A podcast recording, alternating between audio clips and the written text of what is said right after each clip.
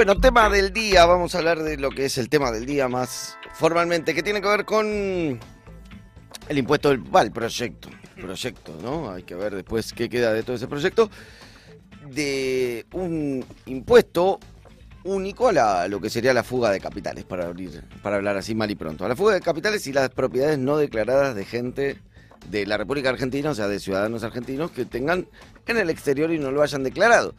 Siempre, esto es algo que no es actual, pero tiene, siempre se dice históricamente que en Argentina tiene un PBI más o menos afuera de, su, de la Argentina. PBI es toda la plata, por decirlo mal y pronto, que hay en la Argentina, ¿no? De bienes, servicios, etcétera, etcétera, los divisas, la balanza comercial, lo que fuera el PBI. Toda la guita que hay en Argentina también existe duplicada en el exterior por argentinos que la fugan. Que es algo histórico, tradicional de este país. Cultural. El PBI igual es el anual, o sea, es la Sí, sí, producción es de la- dinero exacto. anual. Anual. Bueno, puede medirse por distintas cosas, pero sí, formalmente se habla de- del anual. Eh, y es casi una tradición de este país. Cualquier persona en general que tiene plata la saca del sistema cuando cobra un dólar por miedo a que esto eh, colapse en muchos casos y en general eso viene sucediendo hace muchos años, pero hay grandes empresas que lo hacen a gran escala, a grandísima escala, ya violando claramente la ley y por sobre todo eh, haciendo que este país lo expriman como si fuera una especie de, de, de naranja Ah. que todavía sigue dando un poquito de jugo y se la llevan afuera y se la llevan afuera y es imposible construir un país de esa forma. Entonces, según estimaciones de mm, el Banco Central, El sí, PBI es como una naranja, pibe. es así. Eh, eh, lo melconeé, ¿no? Lo melconeé. Eh. Vos tenés que, tenés que entender ¿Te que, vas a entender el PBI? Tenés que entender que más o menos con una naranja y, y eso... El lo- juguito te lo llevas. Claro, vos imaginate la ganancia, vos te deja, sabés que te dejan el carozo. Pero no tiene, Carlos. Pero una naranja en, en, en verano, que está más... Se traba, me que tiene depende entonces de la cantidad de árboles que haya. Te falta, te falta un agudo. Falta que con- Ay, habría que ver. ese. Lo, lo Sí. Bueno, el, según las estadísticas, esto es una información que sacó el, el bloque del Frente de Todos, que es el grupo de senadores, ¿no? Que es el que presenta Lanza esto. La ley, eh, el proyecto de ley, perdón, al 31 de diciembre de 2021, según las estadísticas oficiales, que en general son del Banco Central, todo lo que es fuga de capitales, y de la FIP, hay 417.507 millones de dólares de argentinos en el exterior y o fuera del sistema financiero institucionalizado de nuestro país. Un montón. ¿Mm? Un montón.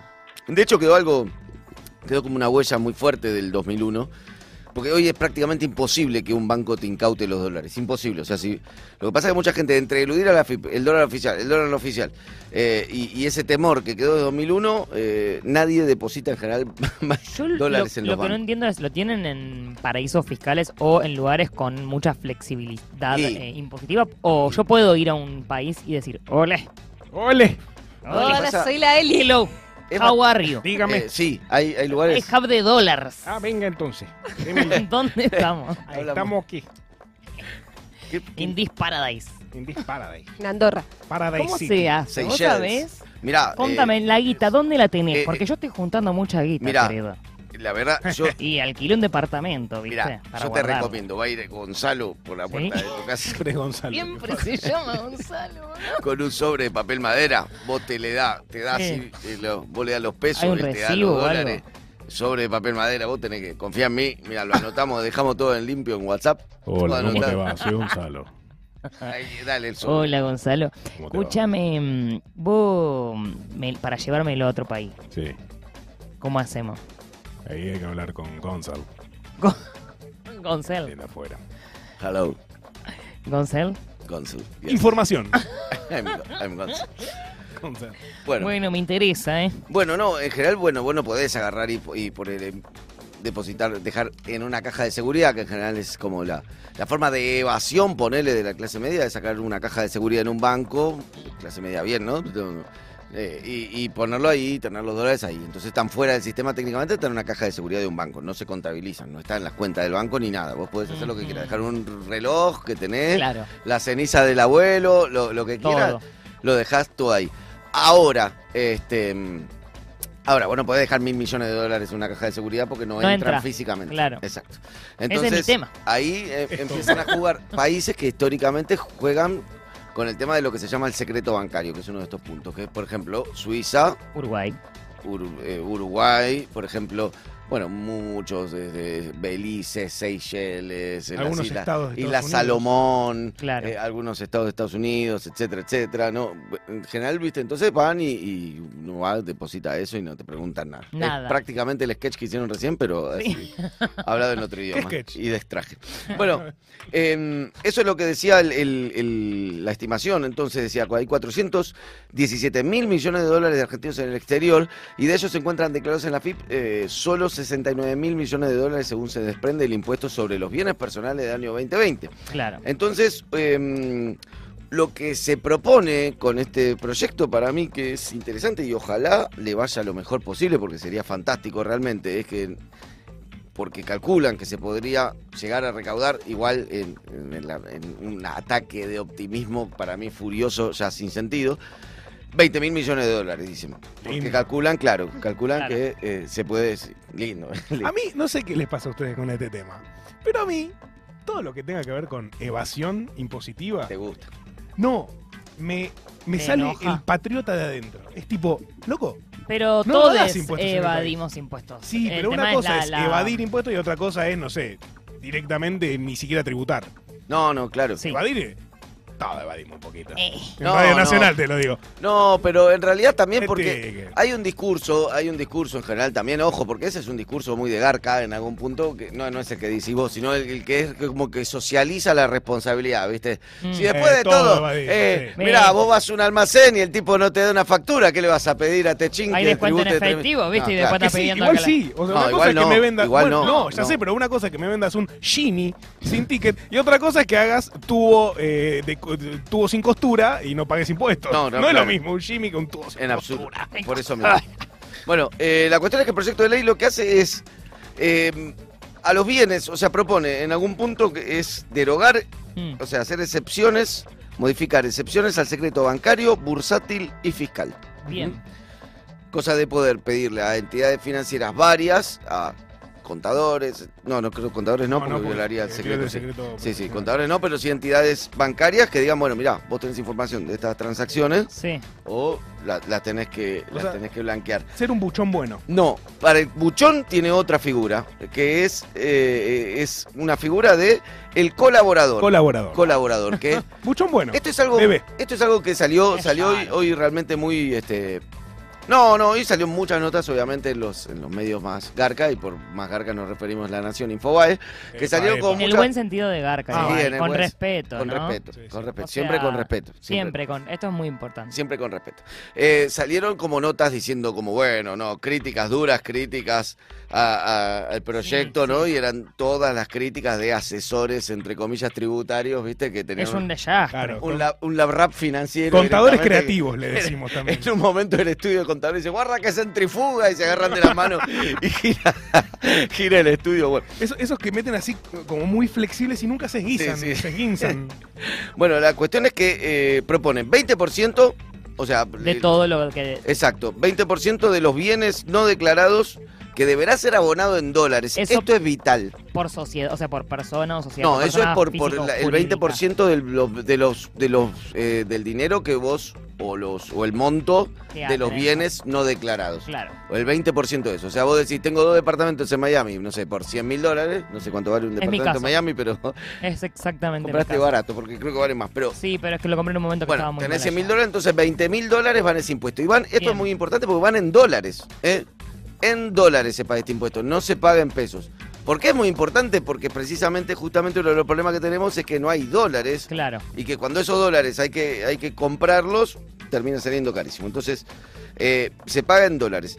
Para el colaborador, le va a ir el 30% Lindo. de, de- de- lindo 30% de lo que se sacó de lo que aportaste de O información. sea, el, ¿Se el entiende? 30 del 20. Sería el Santiago, el Santiago en el Gonzalo. El, El Gonz- no, No, no. el Gonzalo inverso. Si. Gonzalo No, se da que- vuelta, si Gonzalo se da vuelta y, y- Ok. Claro, Gonzalo dice, che, mira, acabo de ir del estapido de Elisa sí. Sí. y me dio este, este sobre. Sí. Ok, gracias Gonzalo. Eh, Elisa, yo, bueno, como se sabe, tengo 100 mil dólares en Miami. Sí. Le entrego al Estado 20 mil dólares, Sí. de los cuales el 30 de ese 20... Seis luquitas. seis luquitas, lucardas ¿verdad? Para Gonza. para Gon. Se escupe Claro. los dos dedos Gonzalo y Gonza empieza está como... feliz porque realmente le salió redondo. Se llevó una comisión de lo primero y después de lo Sí, otro. exacto, O sea, Por más Gonzalos, vamos bueno, Argentina. Mucho bueno. exacto. Sí. Mucho no Em, necesariamente malo, chicos. Bueno, esto es básicamente lo, lo que se sabe por ahora de, em, del, este, del, del proyecto. Dice, esto es interesante también, sobre todo por esas notas famosas de Éxodo Uruguay, Éxodo Uruguay. Dice, la ley también alcanzará a quienes hayan hecho un cambio de residencia fiscal, que esto es algo que propuso la calle Pou cuando asumió, que vengan empresas, les bajo la residencia fiscal. Mm. Dijo, eh, eh, alcanzará a quienes hayan hecho un cambio de residencia fiscal a otro país cuando el verdadero centro vital de intereses continúe siendo la República Argentina. Es decir, si vos tenés una empresa acá Sí. y después pone domicilio fiscal en Uruguay, esto también va para las cerealeras, ojalá eh, vaya para las cerealeras que arman, por ejemplo, una filial en Paraguay Sí. y, y ponen, convierten a Paraguay en un país súper exportador y nunca la soja mandan en teoría... Potencia sojera, ¿eh? Claro, sí, sí. Mm. Bueno, eh, eso también ojalá, ojalá llegue a esos sectores. La verdad, esto, bueno, obviamente depende de cómo, de cómo, de primero si se apruebe, que yo calculo que en diputados va a ser un problema, en senadores probablemente no, porque obviamente el, peronismo y frente de todos, pero en diputados puede ser un problema.